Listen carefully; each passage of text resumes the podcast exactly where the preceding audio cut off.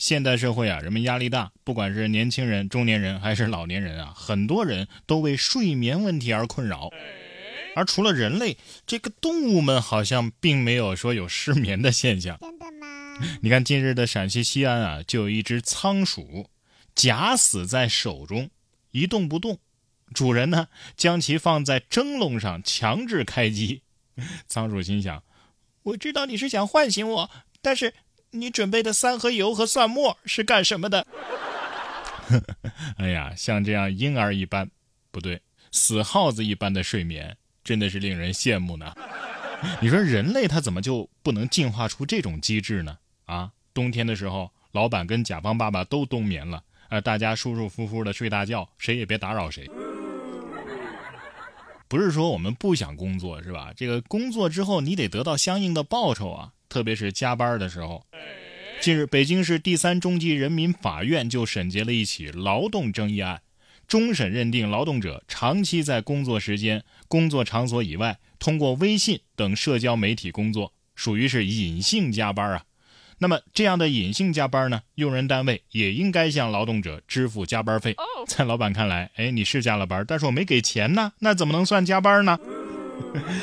不过这样也挺好，督促老板嘛，就是要让老板们能上班说的话，别憋到下班再说，有话快说，有消息快发。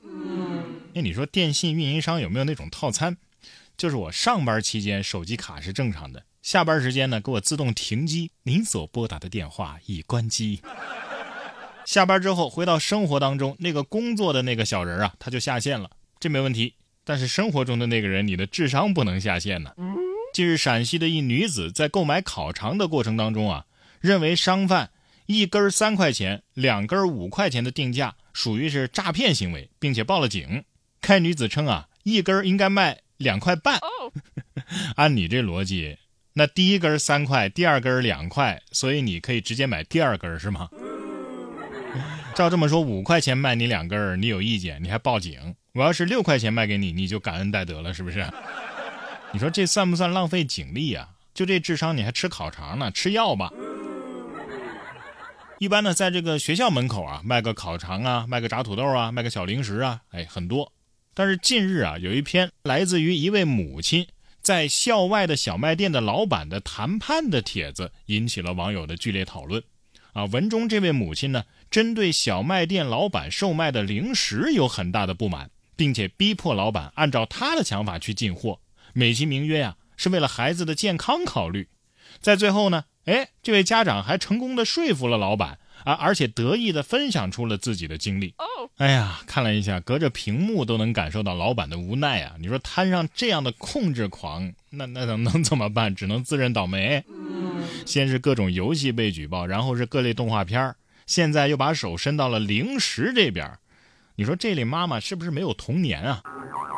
但是。我的小零食又做错了什么呢？没有他，我该怎么办呢？啊！但是你别说啊，对付街溜子可比对付这几位妈妈简单多了。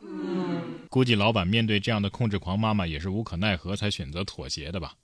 不过倒是很心疼这几位妈妈的孩子，小小年纪就被剥夺了享受零食的权利，还被用来当做填充自己空虚人生的养分。对呀，在这里说真心的啊，这个孩子呀，他不是一吹就散的蒲公英。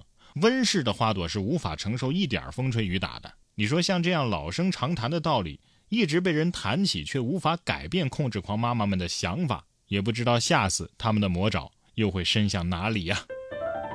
说完喜欢控制别人的，我们再来看看下面这位啊，是喜欢控制自己，这不知道跟自己是有啥仇啥怨。四月十三号，福建的宁德呀，有一名男子因为和家里人赌气，把自己锁在了深山里，后来害怕手机没电。啊，因而呢求助了消防人员。消防人员抵达现场之后，发现该男子除了将自己手脚锁住之外，还用铁链将自己和大树绑在了一起，身上共计有五把铁锁。消防救援人员现场询问：“你为啥把自己给锁起来呀？”男子称：“啊，打算把自己饿死。”目前该男子已经被成功的救了出来。我可以饿死，但是手机没电不行是吧？看来是亲生的手机啊。深山里的狼得说了：“别害怕，我们肯定不会让你因为饿而死掉的。”你说你一个福建人，为什么要选择饿死自己这种痛苦而且极端的方式呢？你可以去广东啊。下面这位男子的做法呀，也同样非常危险。四月十号，山东的威海，一名男子啊站在临海的石壁上钓鱼，十分的惊险。视频的拍摄者称啊，这是在威海的猫头山。他看到的时候，男子就已经在那儿了，感觉已经刷新了自己对钓鱼的认知。网友评论说呀：“我就想知道他是怎么过去的，这怕是钓鱼的最高境界了吧？”这钓鱼佬心里想的：“嗯，今天我和鱼必须得。”钓一个也不知道是我钓你呀，还是我掉下去。为了钓鱼，攀岩都学会了啊！这要是还空军，岂不是更丢人？我就想知道，真钓上鱼来，你打算把鱼放在哪儿？下面要说的这位呢，差点被人当成鱼钓。近日，浙江的杭州一姑娘遭到电信诈骗，反诈民警啊找到了她的工作单位的时候，姑娘已经不见踪影了，电话也无人接听。民警在姑娘工作的电脑上发现了诈骗团伙的 QQ 群，将她的二十四位同事拉入该群，并且指挥大家呀在群里发送“别转账”“你在被诈骗”“不要转钱”等等这样的消息。这些消息瞬间刷屏，一位同事啊很快就接到了姑娘的回电，民警迅速接通向其说明情况，最终啊这姑娘卡里的二十多万的余额成功的保住了。整个这个过程有没有感觉像是一种团建是吧？